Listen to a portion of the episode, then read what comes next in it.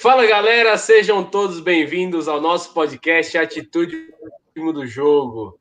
Aqui falaremos sobre performance e atitudes que, na hora que o bicho pega, mudam o jogo e fazem a diferença. Eu sou Arthur Pecos, sou jogador de basquete profissional e tenho aqui ao meu lado um time incrível. Ele que é artista marcial, já lutou em vários lugares do mundo. Temos aqui Júnior Alfa, lutador profissional de MMA. Temos também o nosso idealizador desse projeto, o professor Tia Ruda, professor há mais de 15 anos de meditação.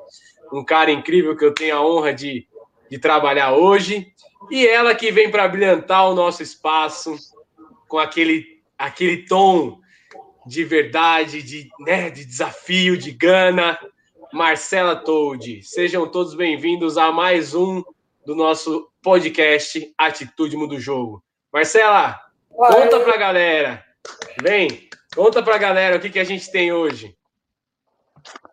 Fala, galera. Então, no podcast de hoje a gente vai entrevistar o professor, nosso professor Tia Ruda, e para conhecer melhor, né, a trajetória dele e saber que atitude, que característica sua que assim mudou o jogo, né? Então, professor Ti, sem delongas, vou te chamar para você se apresentar e compartilhar um pouco da sua trajetória e falar para a gente tudo que você tem para ensinar sobre atitude. Bem-vindo ao seu nosso podcast. Atitude muda jogo. Hoje eu sou uh, mesa redonda, né? A gente sabatinado. Devia é. ter uma, devia ter um, um, uma fotozinha assim, todos em volta, como se fosse uma sabatina, ia ser legal. Bom, primeiro agradecer a presença de todos aqui nesse podcast, agradecer a presença desse time incrível. E hoje nós decidimos fazer um movimento inverso, onde cada um dos nossos personagens serão entrevistados por todos os demais. É, e eles perguntaram se eu topava ser o primeiro. E lógico, bora aí para cima. É, bom, obrigado, Arthur, obrigado, Marcela Toldi, e obrigado, Júnior Alfa, pela presença, pelo carinho dessa troca.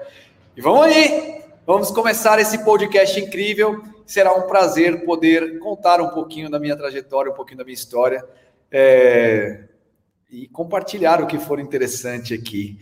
Por onde vocês querem começar? Posso começar por onde vocês disserem.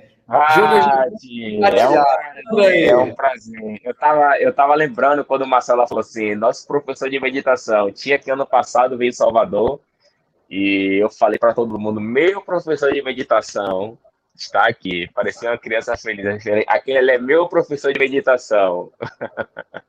Obrigado, eu, é, eu queria, para mim é uma honra fazer parte desse grupo, só tem gigante.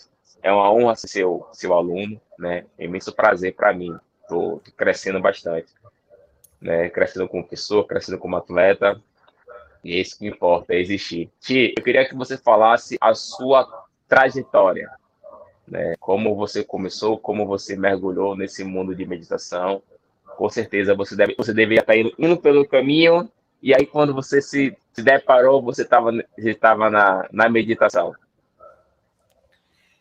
Eu fiz uma live ontem e eu tive, para quem esse podcast vai sair alguns dias depois, né?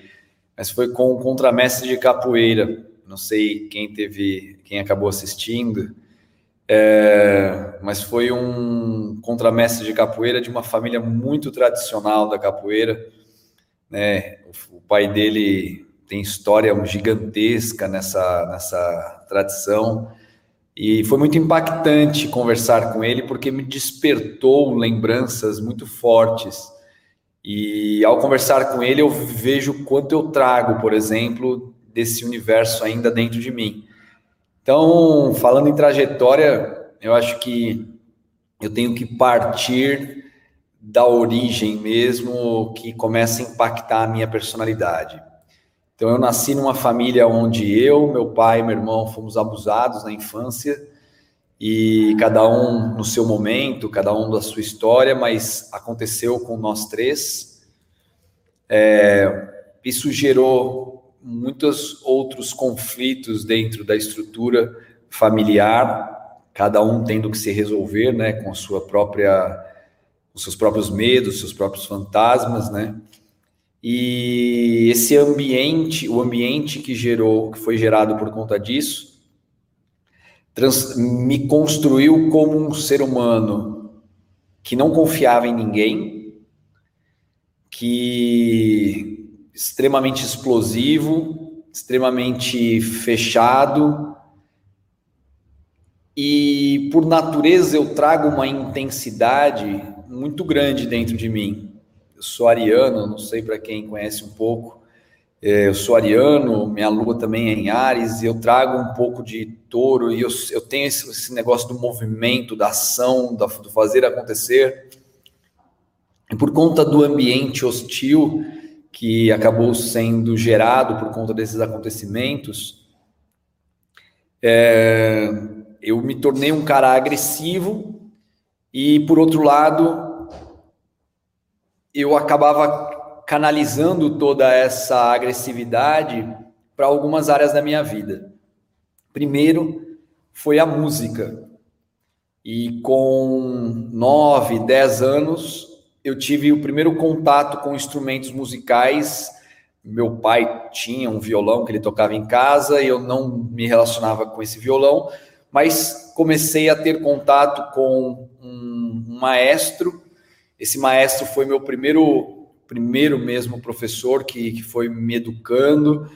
E esse cara, ele me colocava para treinar muitas horas, quatro, cinco, seis, sete horas. Era muito intenso, assim.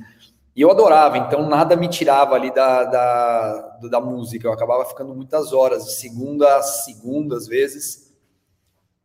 E com 11 anos para 12 anos, eu comecei a tocar numa orquestra e fui estudar música, fiz conservatório numa, num conservatório chamado Clã, que é um super conceitual, assim, super conceituado. E, bom, essa, a trajetória da música, ela vem até hoje, eu não, nunca parei oficialmente, né, nunca. Eu realmente gosto, e a música ali foi uma primeira iniciação muito importante na minha vida. Só que quando eu estava nessa idade de 11 para 12 anos, é, já tinha dentro de mim algum, esse furacão, porque é um furacão dentro, porque já havia acontecido o abuso que eu comentei, né? Então eu já tinha muitos conflitos internos sobre sobre os seres humanos, sobre a minha própria sexualidade, era uma coisa que ficava muito confusa para mim. É, e eu comecei a me tornar um imã para confusão. Né? Então, aos 12 anos, mais ou menos, eu fui expulso da escola. E eu adorava a escola que eu, que, eu, que eu estudava, era onde eu tocava, onde tinha essa orquestra. E aquilo novamente me impactou. E na época, eu, por trajetória, história que vai acontecendo, eu tive o contato com a capoeira pela primeira vez. E comecei a me conectar com a capoeira até como era uma ferramenta de explosão, mas era também uma ferramenta de. É difícil falar assim, mas é, é, é, eu, eu vou falar exatamente como era, porque hoje com certeza é diferente, mas era para eu machucar as pessoas que me machucavam. Né? Era essa percepção porque uma criança abusada, ela se sente machucada e ferida, então e traída, né? Então era assim que eu me sentia por dentro. Então naquele instante era uma ferramenta de explosão dessa raiva interna, né? Bom, aquela energia que eu aplicava na música, num determinado momento eu comecei a deixar de lado e eu comecei a colocar na capoeira. E cara, eu fiz a mesma coisa que eu fiz com a música, eu fiz com a capoeira. E sempre, tudo que eu faço é essa intensidade. Eu fui para a capoeira e fiquei muitos anos ali focadíssimo, numa, é, mergulhando na cultura mesmo, é, tanto em estudar, quando tocar, tocava, pegava um berimbau, parava quando o dedo sangrava mesmo, fazia bolha, eu não queria parar. Eu, minha família nessa época morava na, em Moema. Eu tinha 14 anos, eu pegava um ônibus sozinho, minha mãe em Moema, imagine. Eu pegava um ônibus, eu ia para o Grajaú, com o birimbau na mão, 14 anos, para treinar capoeira, porque lá o bicho pegava. E aí, e minha mãe dizia, beleza. Doidinha também, né? Aí foi muito massa, assim. E aí, meu, a, a trajetória da capoeira foi aprofundando, porque eu passei por umas três escolas, né? Fiquei um tempo em uma, fiquei um tempo em outra. É, e era muito uma coisa assim de jornada. E tive bons professores. Tive bons professores que me sacudiam. A capoeira tem algo muito forte na sua cultura, né? Que foi um pouco do que foi conversado ontem. É, o capoeira, um bom mestre de capoeira, ele entende a cultura, a cultura da capoeira, né? O lifestyle, o que, que acontece em ser, né? Que é a conversa ontem era sobre você se alimentar, você se vestir, você conversar, você ensinar sua família com valores, né? Bom, é, a capoeira ela foi me levando para uma iniciação mais corporal, é, onde a gente eu começo ali, me ensino, a capoeira me ensinou, foi o meu primeiro lugar dando aulas, por exemplo. É, foi quando eu ganhei uma turma de 93 alunos no Colégio Magno, na, na rua Sócrates, com 14 para 15 anos. É, foi isso acontecendo, né? E aí ali foi a primeira relação com dar aulas, né? Eu comecei a interagir e o mestre Milton, mestre Milton de capoeira, ele falava: "Tchau, eu vou eu dei aula que eu tô saindo". Isso foi evoluindo, né? Isso foi evoluindo, evoluindo, evoluindo, evoluindo. Bom, com isso eu acabei aprofundando conhecimento também na música, né? e conhecendo um pouco mais do movimento e do corpo, né? A música e o corpo, naquele instante com a capoeira, começaram a interagir. Aí eu comecei a aprofundar as minhas pesquisas nesse sentido. Então eu comecei a buscar vários professores que conheciam é, conheciam sobre artes do corpo, né? Desde o circo que eu quis entender um pouco, é, a dança de salão. Então eu fui fazer, virei bolsista de uma escola que chamava Jaime Aroche, que é um grande coreógrafo brasileiro. Sempre procurando o movimento, né, Gui? Procurando o movimento. Sempre, o corpo como ferramenta, o corpo e o movimento, com certeza. E aí, fui morar na Bahia, cara. Por conta da capoeira, eu decidi parar na Bahia. E na Bahia, a história se desenrolou mais um tantão, fiquei seis anos lá, onde eu tive minha primeira filha, Maria Carolina, que hoje está com 20 anos. E que nasceu no dia 27 de junho. E o Noah nasceu no dia 27 de junho, 18 anos depois. Nossa. E exatamente, exatamente 18 anos depois. Então, desenhado. Na... Desenhado. Muito louco, né? E aí, quando eu saí da. Eu fiquei na Bahia, fiquei um tempo. Quando eu saí da Bahia em 2003, de 97 a 2003, quando eu saí da Bahia, eu comecei a. Eu me senti meio perdido, porque eu decidi mudar tudo. E conheci é, a música eletrônica, saí da Bahia, não queria mais ouvir nada de música baiana, tava tipo, me bloqueei da Bahia apaixonado pela Bahia, mas sabe ex-namorado que, que ama a namorada, mas não quer olhar para ela, porque tá, tem medo de, de sofrer. E aí eu me bloqueei assim, falei tipo, não, agora preciso ir para outro universo. E eu acabei conhecendo a música eletrônica e fui estudar um pouco de música eletrônica, conhecer, eu sou muito apaixonado por música eletrônica até hoje, né, gosto muito, mas através da música eletrônica eu cheguei na cidade de Goa, na Índia que é onde surge a música eletrônica. E chegando em música eletrônica na Índia, chego a meditação. E aí, dentro de mim existia um furacão ainda. Tipo, dentro de mim ainda eu tinha um, um Tiago, menino machucado, ainda daquela infância turbulenta, né? De uma família conflituosa por questões é, de, de sociais e culturais, própria situação, né? Como eu falei, eu, meu pai e meu irmão fomos abusados. né? Então era um ambiente influenciado por essa, por isso. E aí, bom, quando eu teve um momento assim da minha vida que tinha tanta confusão, tanto conflito que eu falei, meu, eu acabei pulando ali uma ordem cronológica, mas estou conseguindo fechar aqui. Que resumidamente foi, puta, ou eu mudo é, meu estilo de vida ou eu vou morrer, né? Tipo, eu nessa época eu tinha tava bebendo e tava bebendo muito. Tipo, eu bebi uma garrafa de vodka num dia, gente. Nossa. Eu bebia várias na semana.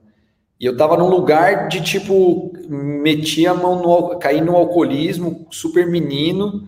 É, Quantos anos? Eu tinha 23, mais ou menos, 22, mais ou menos. Mas era aquela coisa de menino querendo mostrar que rebeldia é bonito, e aí entrei nesse lugar e a intensidade misturada com a raiva interna e os medos acabavam descontando nesse lugar. E, e um certo dia uma médica chegou para mim e falou: Cara, você vai morrer. Né, ela fez um teste de sangue comigo, minha hemoglobina estava zoada ela falou, cara, você tem que parar. E eu dei risada. Eu dei risada primeiro. Eu olhei assim, eu, vou morrer. Né? Achei, virei piada. E aconteceram mais umas, uns dois acontecimentos também relacionados a esse universo. E eu falei, caramba, meu, eu vou, tô fazendo cagada mesmo. E aí eu lembro até hoje, eu estava no Guarujá, num jantar com os meus pais, e eu pedi uma garrafa de vodka, dei um gole, e a partir daquele instante eu falei: não, não bebo mais. Eu nunca mais bebi na vida, nunca mais, nunca mais. E foi uma decisão, eu, é muito louco, porque eu tenho a, a fotografia aqui do copo na minha frente. E eu peguei e falei, não, não quero mais, não faz parte da minha história isso, não, não é isso. E nesse instante eu estava num furacão de, de, de, que dentro de mim era, é, era, era muita, muitos, muitos conflitos internos, eu me sentia perdido mesmo. E aí, num, resumindo aí um ano de coisas acontecendo nesse período, é, meu pai chegou para mim e falou, pô, eu ganhei um livro de meditação, eu fui numa escola, eu fui numa escola, eles me deram um livro de meditação, mas eu acho que essa escola não é para mim, eu acho que é para você. Eu peguei esse livro, li, dei uma, dei uma folhada, e aí eu demorei assim, acho que uns três, a, de três meses a seis meses, para falar, vou. Aí um dia eu estava andando, olha que louco, Estava andando na Avenida República do Líbano com um amigo, olhei para essa escola de meditação que ficou lá muitos anos. Eu falei: encosta aqui, encosta aqui. No que eu entrei com o carro, uma menina chegou e fez: Você não é o Ti, Tiaguinho, que as pessoas me chamavam? Uhum. Você não é o Tiaguinho? Eu falei: Sou. Ela falou: Meu, estudei com você na quarta série, na sexta série eu te conheço, você fez isso, isso, isso, meu, eu quero te apresentar uma coisa. Ela nem começou a me, me apresentar o que eu, a escola em si, ela pegou e me mostrou logo um vídeo. Ela falou: Não, para eu te explicar o que, que a gente faz, deixa eu te mostrar esse vídeo. E aí era uma mulher, uma moça argentina fazendo uma movimentação corporal muito parecida com aquela que eu de vez em quando mostro. E aí eu vi aquilo, eu falei, abre parênteses. Treinei muito tempo de capoeira, então, fechando parênteses, olhei aquilo, eu falei, meu, eu nunca vi tanta consciência corporal como isso. Tipo, nunca vi algo tão impactante. E aí eu comecei a. Fui devagar, deu, deu acho que os meus primeiros três meses foram algo, foi um pouco mais lento. Aí eu, eu, na época, sempre fui empreendedor. Na época, eu fiz um evento que deu super errado, perdi um monte de grana. E eu falei: Meu, quer saber? Foda-se tudo. Vou me dedicar agora só a isso. E meu pai, tipo, eles apoiavam com o nariz torto, né? Porque ninguém sabia o que era meditação naquela época. Não era uma coisa que, tipo, a gente sempre brinca que a conversa na época era assim, pô, Marcela, Marcela, é, vamos meditar? E a resposta padrão era, ah, minha avó gosta disso, eu posso indicar para ela. a resposta padrão era indicar para a avó tia, sabe? Que ano que foi é. isso, Ti? Agora, aí a gente está falando de 2000 e, final de 2004 para 2005. Nossa. Que foi em dezembro de 2004 foi quando eu comecei. E aí, 2005 inteiro, tipo assim, o começo de 2005, eu comecei, eu estava me envolvendo. Metade, acho que foi agosto, setembro, agosto ou setembro de 2005, eu já estava mergulhado, tipo, já não existia mais nada. É, minha vida era inteira dedicada, tipo, tudo, tudo, tudo. Já estava 100% imerso. Ti, e quando você começou a, a, sentir os benefícios? Porque uma coisa é eu falar, né? Tipo assim, muitas vezes, quando alguns amigos me explicam os benefícios da, meditação, né, que eu estou colhendo, eu falo. Outra coisa sou eu sentir e ele perceber, né? Tipo assim, quando foi que você realmente começou a, a perceber, a aflorar aquela coisa que a gente faz da pele para dentro? Cara, é, pra, na, no meu caso específico, né, eu acho que ali foi um encontro. É, eu tive realmente uma explosão interna desde o primeiro momento. Quando eu vi aquele vídeo, já mexeu comigo. É, quando eu fiz, desde o momento que, por exemplo, eu fui fazer uma técnica de limpeza com água, eu descobri a minha respiração, eu caramba, eu tô sentindo cheiros. Aí eu tava com 24 ou 25 anos, talvez, preciso fazer as contas, sou ruim de matemática assim. Mas eu falei, pô, 24 anos, 25 anos, eu. Caraca, velho, eu nunca senti cheiro assim. Então, isso e mais um milhão de coisas que foram acontecendo, sabe? Então, é um exemplo de um livro de um cara que eu cito sempre em aula, que é o Van Elizabeth, que ele diz: mil exemplos, leia mil livros sobre o morango e agora como um morango. E naquele instante parece que eu comi o morango e era um morango que eu estava procurando, sabe? Tipo, eu procurei na capoeira por muito tempo, mas parece que eu, eu trilhava a jornada e, e, e, eu falava, não, não é, tá faltando uma ponte, uma parada aí, né? Tipo, não tem uma ponte para um outro lado, que era o lado interno. Na música, eu também, puta, me dediquei muito, cara, muito mesmo, sempre me dediquei bastante às coisas mas também não não tinha uma ponte. É, e nesse período, cara, que eu comecei nessa busca, acho que faltou um, um ponto aí, eu fui buscar, eu estava buscando a solução. Então, pô, me, for, me formei como é, massagista de reflexologia. Eu, sou, é, eu fui estudar a ciência da reflexologia numa escola oriental chamada EOMA.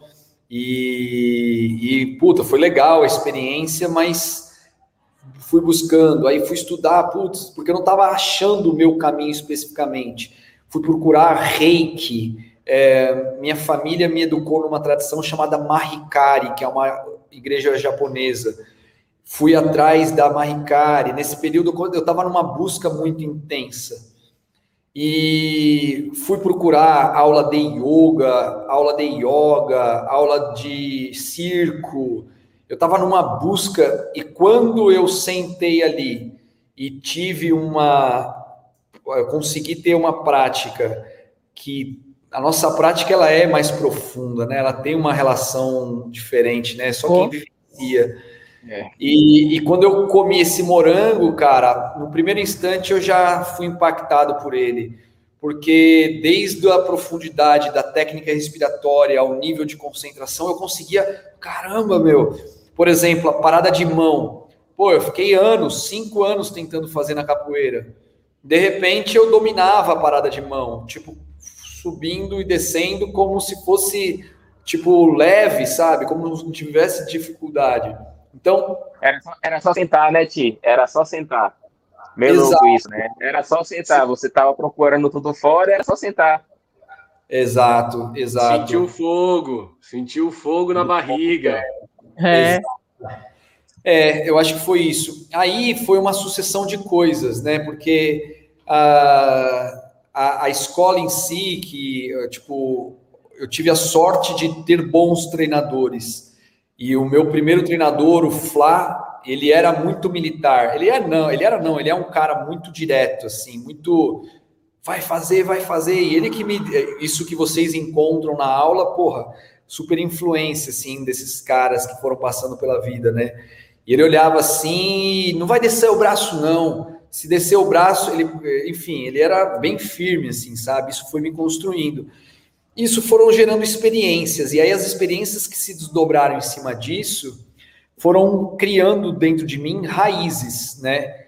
E eu fui entendendo, mas até aí era prático, né? Era uma coisa, quer dizer, que eu acreditava é, que estava fazendo algo dentro de mim. Até que, em 2013, o meu irmão se suicidou. E quando meu irmão se suicidou, é, eu ali entendi os, os efeitos daquilo tudo dentro de mim. Então, eu desculpe a demora de construir toda a história para chegar, mas não teria lógica se eu não tivesse contado tudo isso. Mas é, foram muitas experiências entre 2005 e 2013. Eu já estava há oito anos nesse lugar é, muitas experiências, muito tipo, muitas coisas diferentes de comportamento, de relacionamento, muitas coisas diferentes ligadas ao tema autoconhecimento.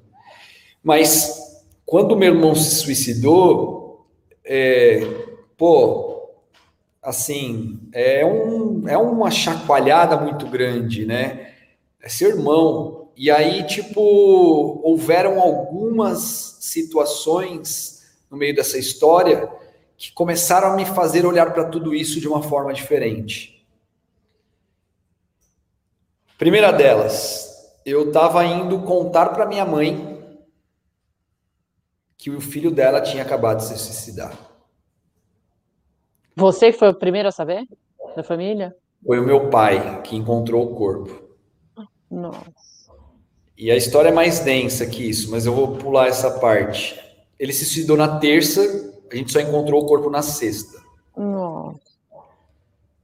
É, e aí ele me ligou e um dia antes é, eu estava num lugar assim, tipo, estranhíssimo. Eu tinha tido um conflito com a minha filha que, tipo, foi estranhíssimo, coisa fora do comum, assim, sabe? Tipo, e eu tava, meu, o que tá acontecendo? O que tá acontecendo? Não entendia nada. Meu pai me ligou 17 vezes e eu falava, ah, ele vai me pentelhar agora porque eu tive um conflito com a minha filha. Eu falava, nossa, nem vou atender, cara, porque é... E aí, de repente, meu primo me liga e fala, meu, atende seu pai. E aí, era meu pai me contando, né? E ele me falou, pô, eu tenho uma missão para te dar. Preciso que você conte para sua mãe. Hum. E aí eu peguei assim, puta, coisas, um monte, parece que nessa, parece um filme, é, parece um tsunami passando. Pedi para uma amiga me buscar e no caminho, na tra no trajeto, na direção da, de contar para minha mãe, o carro da minha amiga quebra. Tipo isso, assim, quebrou, inexplicável, assim, do nada, quebrou, parou o carro. Bom, desci, peguei um táxi, continuei a, história. Mas nesse, nessa conversa, nesse meio do caminho, Olha isso, gente. É, eu liguei para primeira, eu liguei pro meu pro meu professor, eu falei, cara, careca, né? careca, tipo, Flá, eu aconteceu uma parada, aconteceu isso, comecei a chorar, chorar, chorar, chorar, chorar, chorar. Beleza. Aí eu saí, tava nesse lugar do carro e recebo uma mensagem e que era o professor dele. Ele pegou e mandou uma mensagem, falou assim: Ti, soube do seu irmão.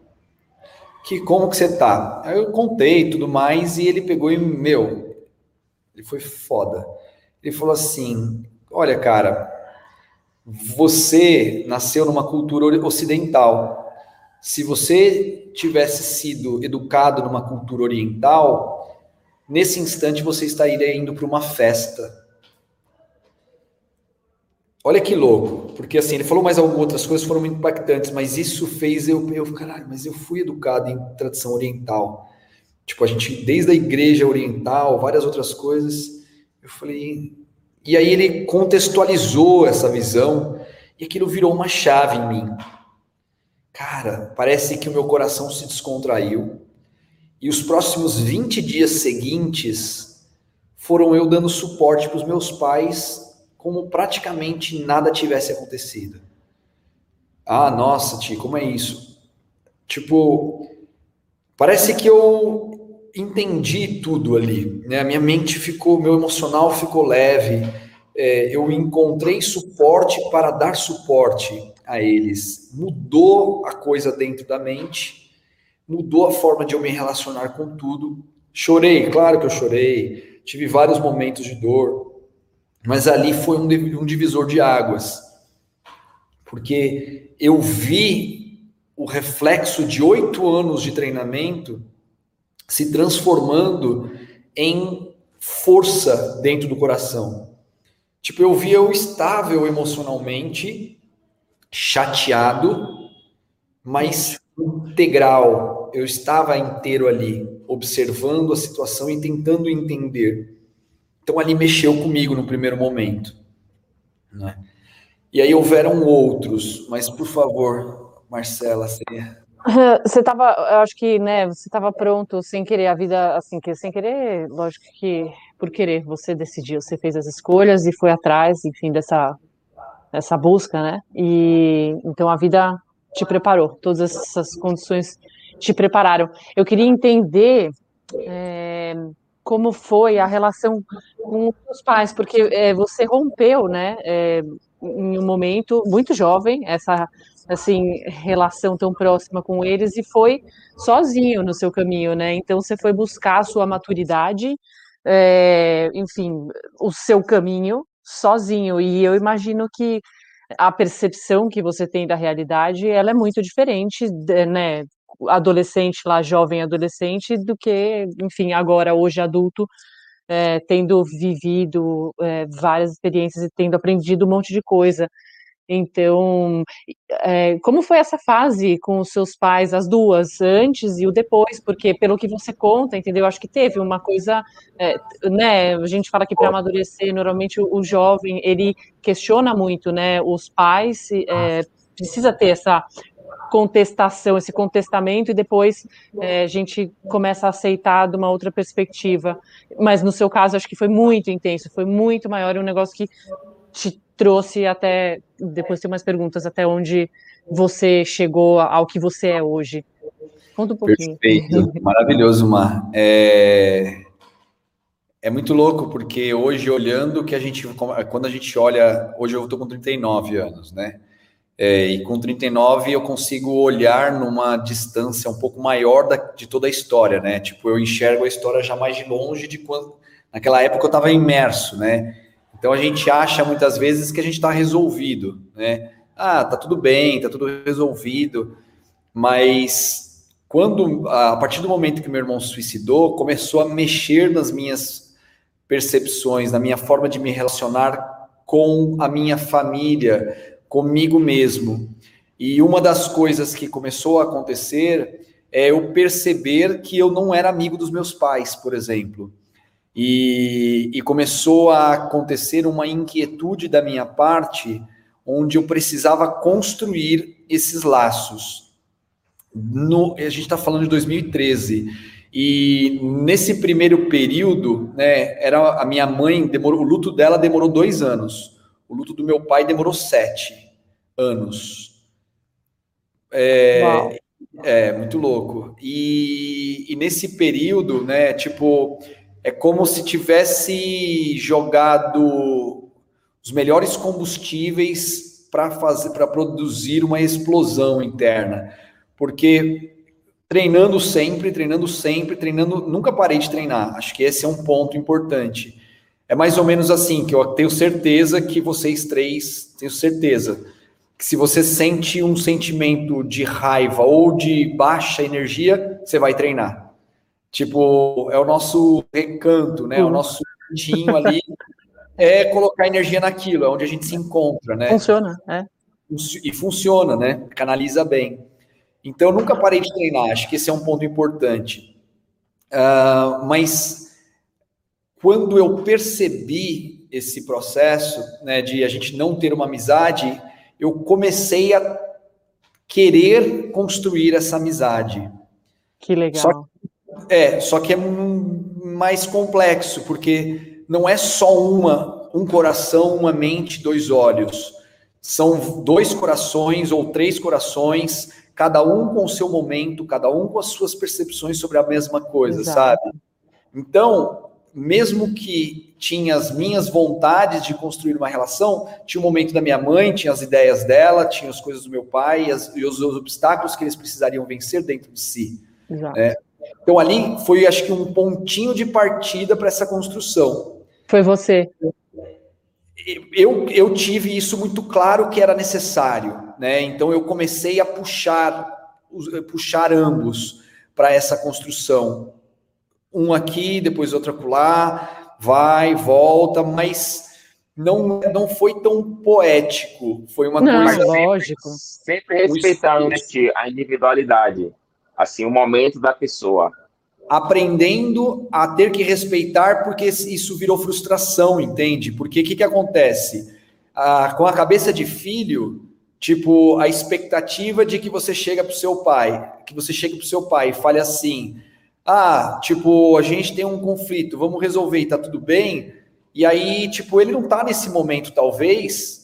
E aí, tipo, você fica frustrado, porque na cabeça de filho você acha que o pai tem que estar pronto para aquilo. Uhum. Então, é, é uma. Aí você começa a entender, não, peraí. É, é, é, é o exemplo assim do cigarro é, com a minha mãe. Eu tive que aprender a respeitar. Minha mãe fuma, cara. E puta, eu odeio cigarro. Eu odeio cigarro.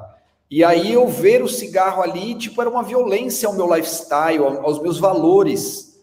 Só que eu tive que olhar e falar, Ti, faz 30 anos, velho. Você tá com 29, enfim, faz mais agora, né? Mas enfim, se você tem 29, ela, ela fuma 32.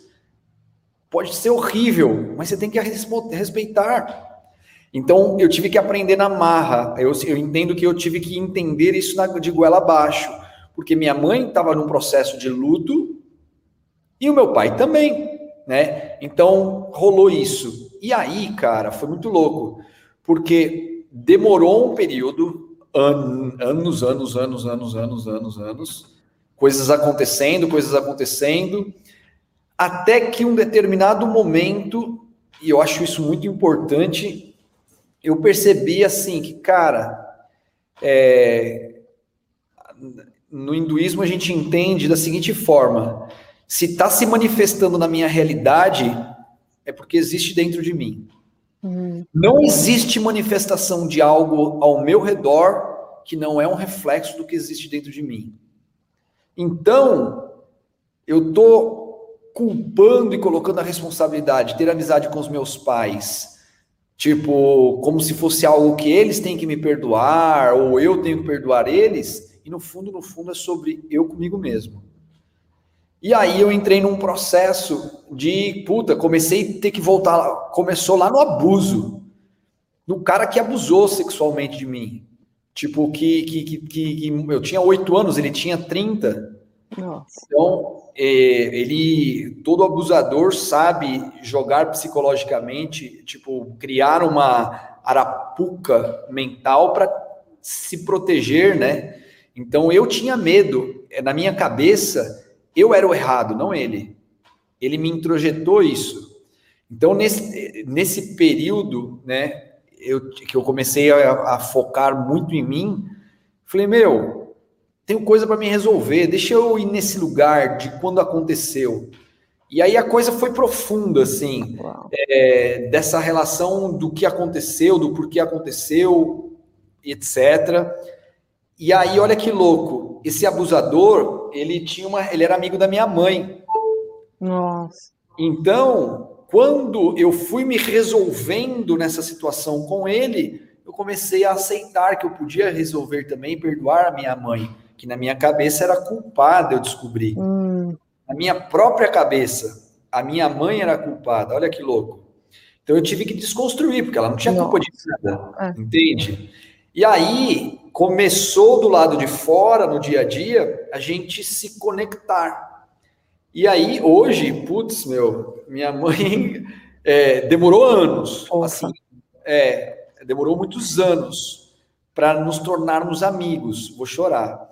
É, mas eu acho que de, hoje, putz, virou, além de ela ser uma pessoa super feliz, né? Acho que eu tenho muita felicidade de, de compartilhar isso, porque depois de, ela tinha muito apego ao meu irmão, né? Ela tinha uma relação muito forte com o meu irmão, muito mais forte com, do que comigo.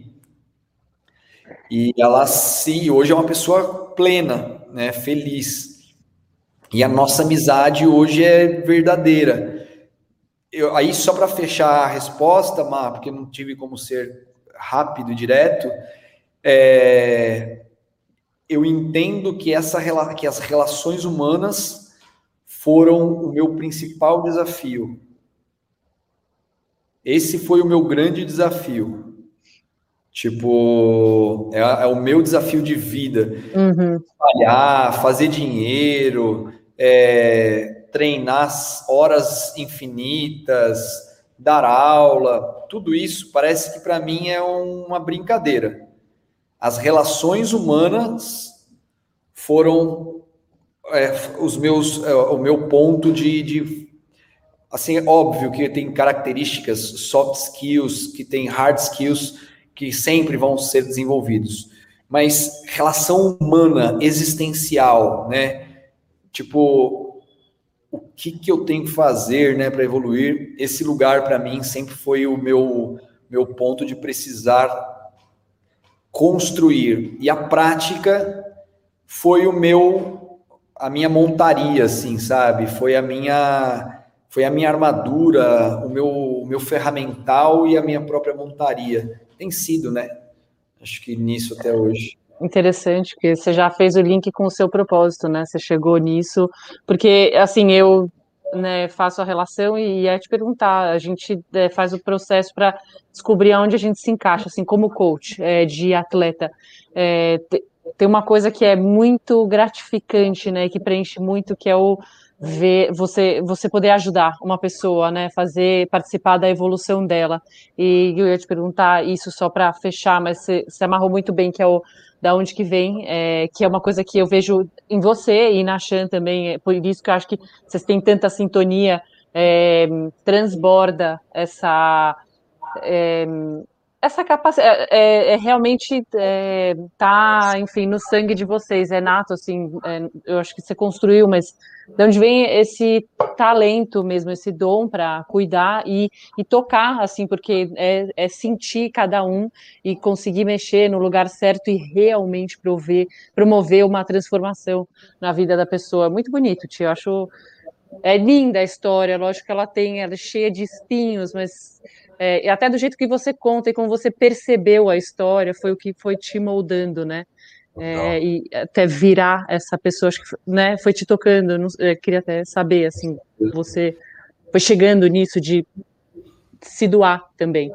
É uma é, doação, né? Uma transformação mesmo. Em 2014, eu ganhei uma medalha da ONU, a medalha é. da paz da ONU do Brasil.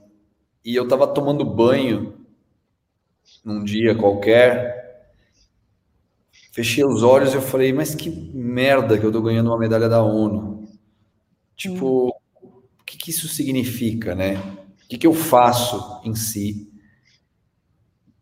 É, de verídico, né? Eu nessa época eu tinha uma campanha social chamada Mude o Mundo, comece por você.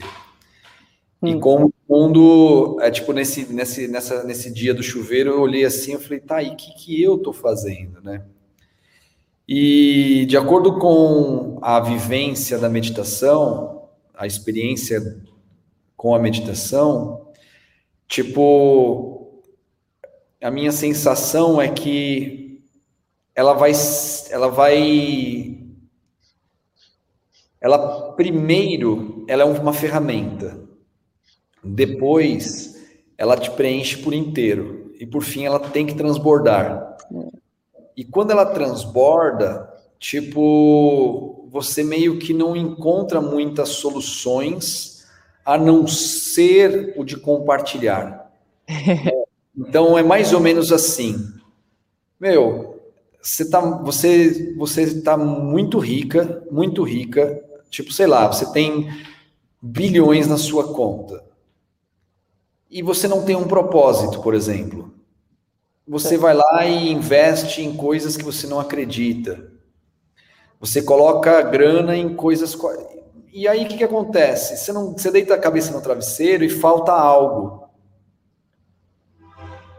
E quando você decide, ou quando você tem a percepção clara, você desperta para a clareza, você desperta a consciência no lugar onde o dinheiro é uma energia que eu posso contribuir para a construção de um pequeno produto que vai melhorar a vida das pessoas, por exemplo, hum. já começa ali tal do propósito, né? Quando eu utilizo a minha inteligência para compartilhar ou para colaborar com o outro, eu começo a encontrar uma função. E na meditação, você tem ali alguns códigos que são muito importantes, né? Tipo, são códigos de ética, são ferramentas de autoestudo que norteiam a evolução de um praticante. E, por exemplo, desapego é uma ferramenta que você precisa experimentá-la, você precisa vivenciá-la. E aí você vai caminhando pela jornada e a sua percepção sobre o que é desapego muda. Não é só desapego material, né, Ti? Total, total, total. E aí você começa a se relacionar com o desapego, você fala, peraí, mas qual é a profundidade disso? Né?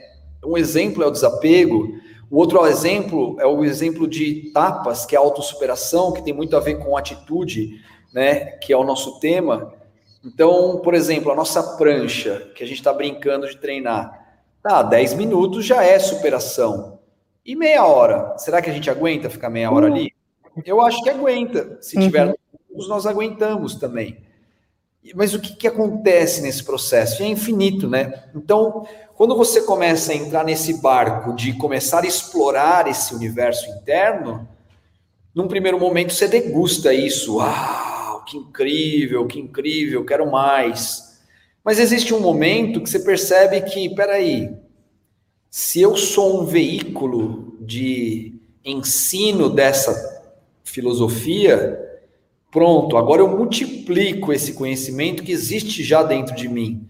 E aí eu passo a ser um disseminador agora, eu sou um veículo de, trans, de, de, de informação. Então eu, não, eu tenho informação direta agora, né? O conhecimento que antes eu absorvia do livro, agora ele vem do inconsciente também tem 5 mil anos de história vindo de dentro para fora. E aí, aquilo que eu demorava para assimilar um ano, agora em minutos eu tenho acesso, porque eu estou conectado àquela experiência de uma outra forma.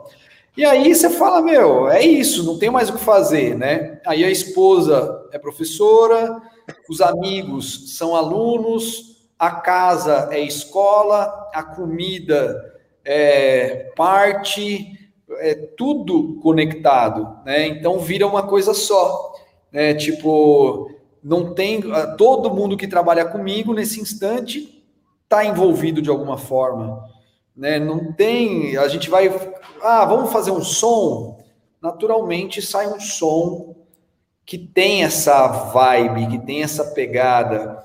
A gente vai fazer uma um, pod, um podcast é, com os amigos que são alunos e que estão estudando esse processo de melhorar, aprofundar a atitude, o autoconhecimento. Então, sai de ser uma técnica e uma metodologia de treino e vira um estilo de vida, né? Então, eu acho que são fases. Primeiro eu ia lá, fazia ir embora, depois eu ia lá, ficava vários dias, depois eu ficava ia embora, depois eu já não queria mais ir embora, Hoje eu sou 100%, né? É, não tem outra escolha. Né? Mas ao mesmo tempo é aquela história de nunca estou trabalhando. Não acho que estou trabalhando agora, parece que estou conversando com amigos. mas Também. é trabalho, né? É. É isso. Muitas histórias. Maravilhoso. Nossa, que demais. Acho que É, e, e é até uma- um gancho. E até um gancho que eu quero fazer com relação a isso era entrar nessa parte sua profissional, que você contasse um pouquinho do profissional aí, porque você linkou muito bem tudo isso, né? E foi o que eu falei, foi o que te fez ser o profissional que você é hoje. Então, depois de todo esse processo, de uma história linda como essa, de tantas coisas que a gente conseguiu é, mergulhar junto com você, eu queria que você contasse aqui um pouquinho dessa parte, a partir do momento ali que você falou, pô, eu sou professor profissional. Conta um pouquinho pra gente, conta um pouquinho de algumas coisas que você passou já sendo o profissional que você é hoje. Entenda o profissional que eu quero dizer. Teve uma, uma pergunta uma vez que eu recebi que foi assim: qual que é a habilidade que você tem? Eu falei: acho que eu domino a minha mente, conheço a minha mente. Esse é o ponto principal. É, e eu conheço ela muito. E aí, acho que partindo desse lugar, houveram, houve- é, tiveram. Primeiro teve uma coisa ligada ao propósito, que foi assim. é, são duas coisas. Eu entrei no mundo do esporte e da performance por raiva. Porque eu estava com o saco cheio das pessoas não valorizarem, não darem o verdadeiro valor que isso tinha. Então, eu decidi que eu ia provar através do esporte dava resultado. Porque se eu desse resultado no esporte, não existiria um ser humano na face da Terra que poderia dizer o contrário. Então, esse foi a questão do propósito. A segunda coisa foi a questão da experiência prática. A minha prática, em um determinado momento, ela mudou de faixa. Hum. Então, mais ou menos assim, num determinado momento, eu acreditava que a técnica era forte, eu até sentia seus efeitos. Mas num outro momento, ela acabou despertando alguns, algumas vivências internas que eu não precisei mais acreditar que ela estava me levando a algum lugar. Porque ela me fez mergulhar numa experiência tão clara e tão intensa dentro de mim que eu consegui compreender ela. E a partir de então, eu comecei a a. essa, né, tia? Compreensão. Hoje eu compreendo algumas técnicas. É, preciso. Mas, ó, mas Ju, vou te dizer assim: nos primeiros anos, nos primeiros dez anos, eu compreendia intelectualmente. Houve sim um momento, um período específico que a experiência foi diferente. A experiência foi vivenciada internamente num, por exemplo, sempre a meditação ele leva ali a parada das ondas mentais, leva a parada das ondas mentais.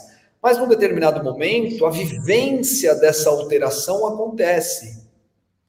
E quando você tem uma vivência como essa, aí você fala, de, você passa a externalizar essa verdade diferente. Uhum. Porque enquanto você não conquistou, você acredita que aquilo pode acontecer. Mas quando aquilo faz parte de você, tipo, muda a forma de externalizar aquilo, né? Você sente a Então, verdade na eu- pessoa quando ela fala. É, É, a verdade muda exatamente porque não é algo abstrato agora, né? Então, eu, eu não acredito que o oceano é de um jeito e o céu é de outro. Eu, eu vive, você mergulha naquilo. Então, respondendo à pergunta do Pecos, eu acho que Pecos, É, Arthur Pecos, mano, eu, eu acho que foi quando eu comecei a colher os, os, os frutos do próprio treinamento que eu tinha me dedicado. No momento que eu comecei a colher os frutos de uma forma mais faixa preta, digamos assim, uhum. porra, concentração está em outro nível agora. Ah, a minha, as, as minhas técnicas estão em outros níveis. Eu comecei a me olhar diferente. E a partir daí eu comecei a ensinar diferente. E o ponto final, que é o mais importante, a partir do momento que eu vivenciei e eu aprendi a externalizar isso diferente, eu aprendi a ensinar isso diferente. Porque como eu vivencio, eu consigo te ajudar a vivenciar. Entende? Então, é, quando a coerência foi alcançada, eu acho que eu, a minha experiência de professor mudou. Eu acho que ali, tipo, bom, agora é, eu ganhei o campeonato mundial. Agora eu, tipo, tô com cinturão, eu tô aqui com 10 medalhas, então eu posso dizer, posso externalizar dessa forma, né? Para eu chegar numa, num dia antes da competição ou no dia da competição e falar: "Ô, oh, relaxa, vai focado, mas relaxa. Né? Eu acho que esse, para mim, é esse lugar, Pecos. Não sei se eu respondi, mano. Mas a experiência, acho que quando a experiência é quando você encontra o seu traço, assim, de repente você ensaiou desenho e durante muitos anos você copiou o desenho das pessoas, sabe? Ah, deixa eu imitar um cachorrinho, deixa eu imitar agora é, um gatinho, agora eu melhorei, deixa eu imitar um Mickey. Agora eu melhorei, deixa eu imitar Picasso. E agora eu tenho meu próprio traço, né? E quando isso se desencadeia, é, e, e, não é que você, ah, agora eu tenho minha personalidade bem resolvida. Não, é diferente. Eu posso chegar por conta do meu ego, posso chegar e não, agora eu tenho minha autenticidade, sou uma pessoa única, crio uma parada. Não é disso. É sobre o processo interno mesmo, de desabrochar porra, olha, cara, eu tinha esses medos durante os últimos 20 anos. Esse medo me acompanhou. Esse medo me acompanhou. Conhecer os seus próprios medos como observador, por exemplo. Né? Conhecer a sua própria mente como observador. Acho que é por aí. Oti, é, qual característica na sua trajetória assim, que fez mais diferença?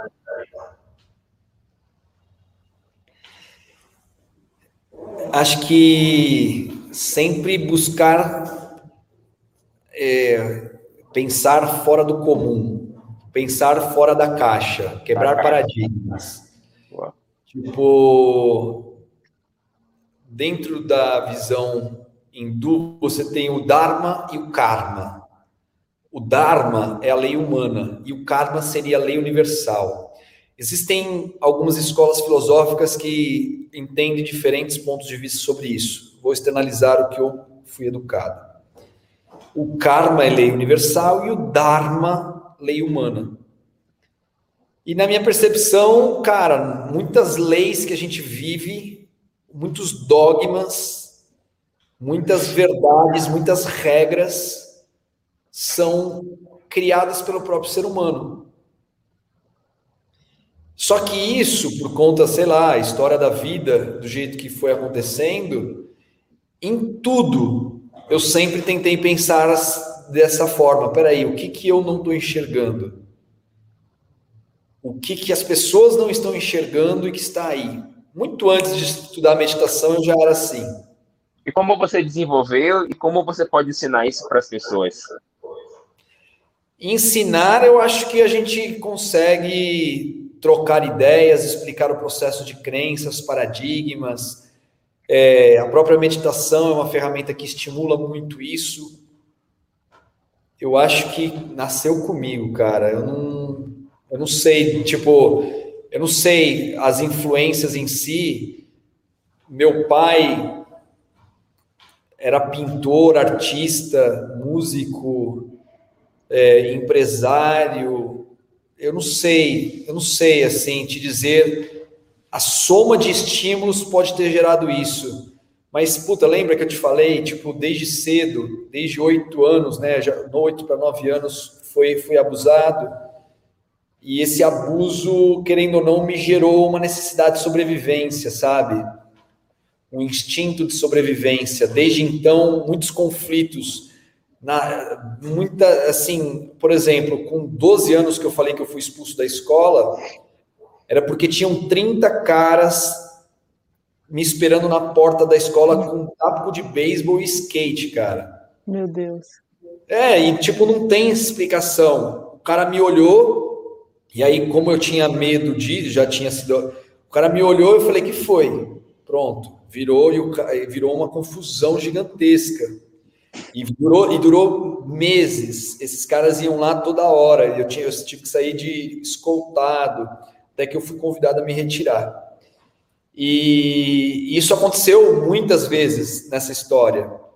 Então, respondendo a pergunta, eu acho que surgiu pela necessidade de sobrevivência, né? Tipo, do ter que pensar aquela história do é o menino descolado que se vira para, né? Por exemplo, eu cheguei na Austrália em 2009, eu morei na Austrália e não falava inglês porque o meu abusador era o meu professor de inglês. Então, eu tive muitas travas com o inglês. Eu me viro, mas na época eu cheguei na Austrália só falando português. Um brasileiro que chega na Austrália sem falar português é um analfabeto.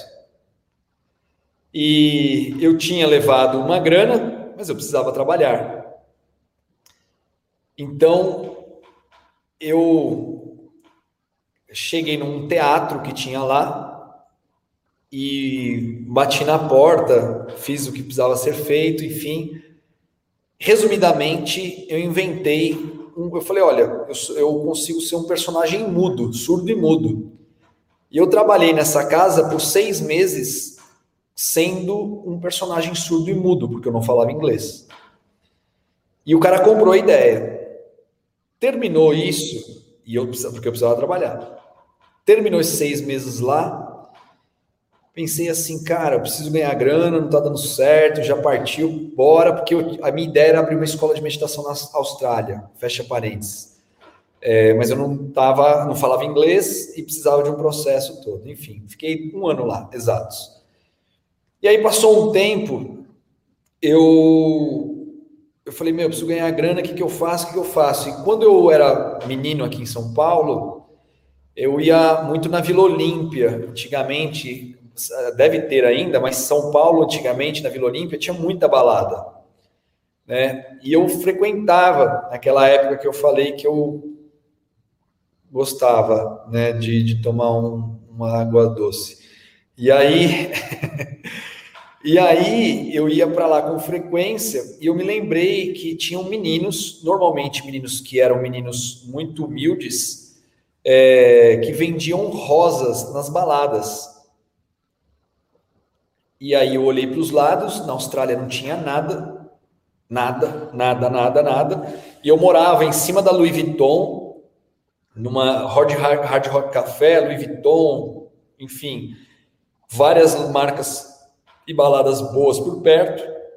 Eu falei, bom, não existe esse paradigma aqui de alguém vendendo rosas nas baladas. Se não existe o paradigma, não tem preço. Fiz ali um tchananãs, comecei a vender rosas. Eu comprava 80 centavos, eu comecei a vender cada rosa a 10 dólares. Ótimo. E aí, eu comecei a ganhar 300 a 500 dólares por dia. Vixe. E aí as pessoas chegavam para mim e falavam: é, ah, perguntavam, eu só sabia uma frase: Would you like a rose? Aí a pessoa perguntava alguma coisa, eu falava: Não sei falar inglês. E a gente comprava o balde inteiro. Era muito louco assim. Mas o que eu quero trazer aqui? Isso sempre esteve em buscar a solução, a, sempre surgia a ideia de preciso achar a solução. Né? Você sempre a teve uma atitude, né, Ti? Uma atitude com certeza. Aí, é determinação e atitude. E para você, que é atitude? Eu acho que a certeza parte do ponto que a certeza de que tinha uma solução. E aí a certeza de que tem uma solução me fazia me gerar movimento e encontrá-la.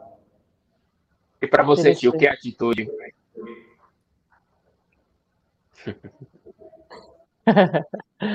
Até porque o nosso podcast fala atitude, mas você sempre teve atitude, sempre foi uma pessoa que teve ação, né? Na sua vida toda.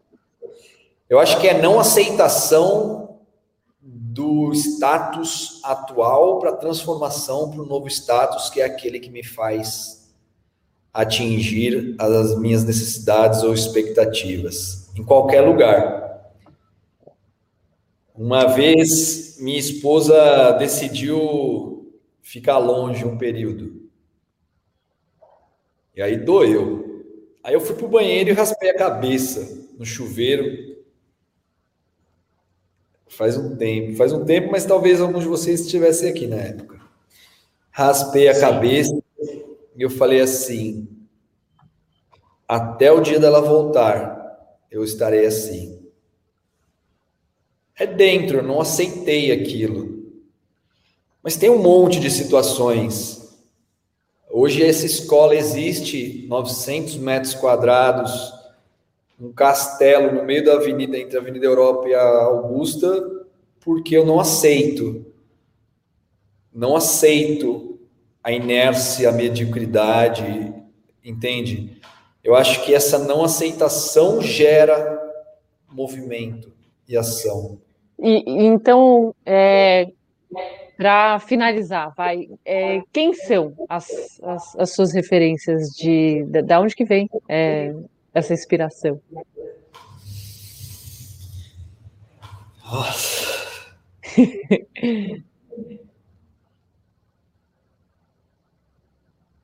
Passando, né, o videozinho, filme do tempo. Eu tive duas figuras uma figura é mitológica e arquetípica apenas, mas ela me tocava, ela me toca até hoje. Chama-se Nataraja. E Nataraja, eu me recordo a primeira vez que eu vi, que influenciou minha história inteira, aquela estátua, ela me parece que me gera um, um fogo interno.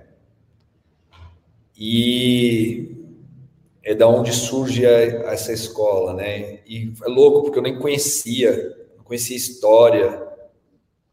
Eu tive um professor, Luiz Sérgio,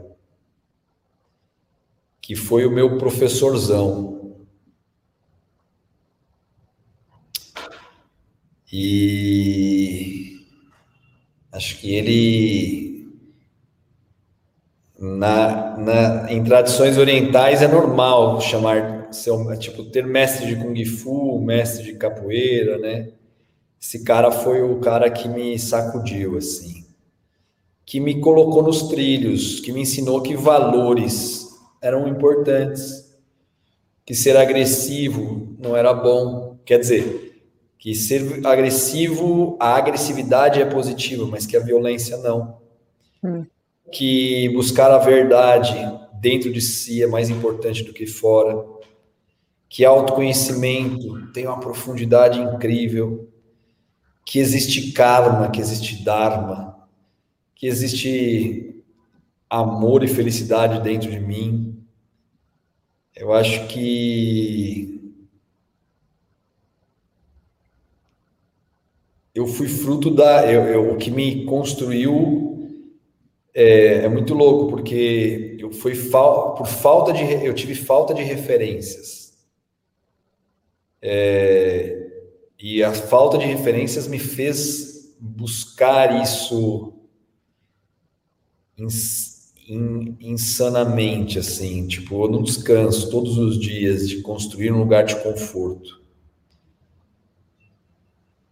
Vou ficar devendo essa resposta mais clara e direta. Não, foi muito bom, porque, né, também já sugere que é, você trabalhou tanto que é isso, as suas referências elas vão ficando menores, é você, você está entrando aqui dentro, né? Para mim é muito claro isso. E é maravilhoso. É o que a gente quer. É, é professor. Tamo junto. Atitude, mundo jogo! É isso! Mais, tá mais do que respondido, é isso. Tá mais do que respondido, é. Sensacional, Sensacional. professor, sensacional. Parabéns pela história.